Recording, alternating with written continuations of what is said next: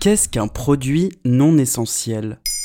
Merci d'avoir posé la question. Mercredi 28 octobre 2020, Emmanuel Macron a annoncé un nouveau confinement généralisé sur tout le territoire français, et ce pour au minimum 4 semaines. Ce nouveau confinement s'annonce relativement plus allégé, avec notamment l'ouverture des écoles, des services publics et des commerces jugés essentiels, avec la vente de produits de première nécessité. Mais c'est quoi exactement un produit de première nécessité? En économie, on définit un produit de première nécessité comme un article indispensable pour vivre normalement c'est-à-dire tout ce qui permet de se nourrir, se laver, se vêtir, se soigner, se loger, se déplacer, s'instruire et se divertir. Finalement, presque tous les produits de consommation peuvent être considérés comme produits essentiels. Oui, mais cette définition ne colle pas tout à fait à la réalité de ce confinement saison 2.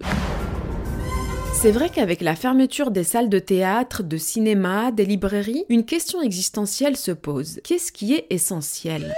Ce qui est essentiel pour l'un ne l'est pas pour l'autre. Pour l'un, ce sera un bon repas, pour l'autre, un toit sur la tête, pour celle-ci sa guitare, pour d'autres, une soirée entre amis. On pourrait ainsi dresser une sorte d'échelle de Richter des plus petits essentiels vers l'infini.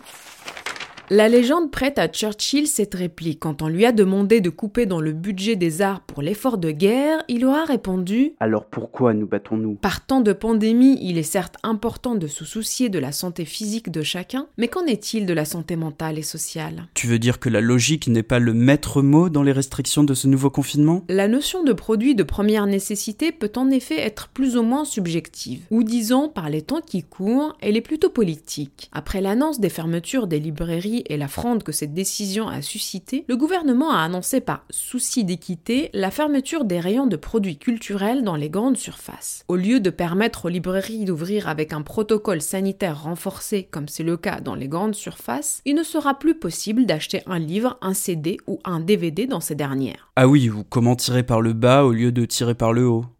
Et comment ils vont faire pour les autres produits non essentiels dans les grandes surfaces? Ils vont mettre un vigile pour nous empêcher de nous servir? En clair, certains rayons des grandes surfaces, les rayons principalement non alimentaires, vont fermer, et le restaurant tant que les commerces non essentiels n'auront pas rouvert. Cela concerne les rayons joués à deux mois des fêtes de fin d'année, et puisque les magasins de chaussures et de prêt-à-porter sont fermés, les rayons textiles des grandes surfaces vont être mis en dormance pendant quelques jours. L'interdiction sera également valable pour les rayons bijouterie, les rayons décoration et art de la table, les rayons électroménagers, mais aussi pour les fleurs, puisque les fleuristes ont dû fermer à l'issue du week-end de la Toussaint. Les produits de maquillage ne seront plus vendus dans les hypermarchés, comme l'a détaillé le ministre en charge des PME, Alain Griset. Parce que pour Bercy au départ, la règle était simple, hein. il suffisait de fermer tous les rayons interdits à la vente dans les petits commerces. D'accord, et dans cette deuxième saison, qu'est-ce qui est considéré comme essentiel par le gouvernement? Les produits de première nécessité seront toujours disponibles à la vente dans les grandes surfaces pendant le confinement. C'est le cas de toute l'alimentation, mais aussi des boissons, y compris alcoolisées. Ah bah très essentiel l'alcool. La presse restera en vente dans les supermarchés, de même que les produits d'hygiène, d'entretien, de jardinerie, d'équipement automobile. Resteront également ouverts les rayons papeterie et les rayons informatiques avec leurs produits aussi variés que les ordinateurs, smartphones et imprimantes, outils nécessaires pour les travailleurs, surtout en télétravail. Et qui dit télétravailleur dit travailleur connecté. Et qui dit connecté dit que tous les produits du monde se trouvent au bout d'un clic. Mais hélas, ce n'est pas ce qui va sauver les petits commerces de proximité. Alors pour vos commandes en ligne, pensez au commerce indépendant. Voilà ce qu'est un produit non essentiel, selon le gouvernement.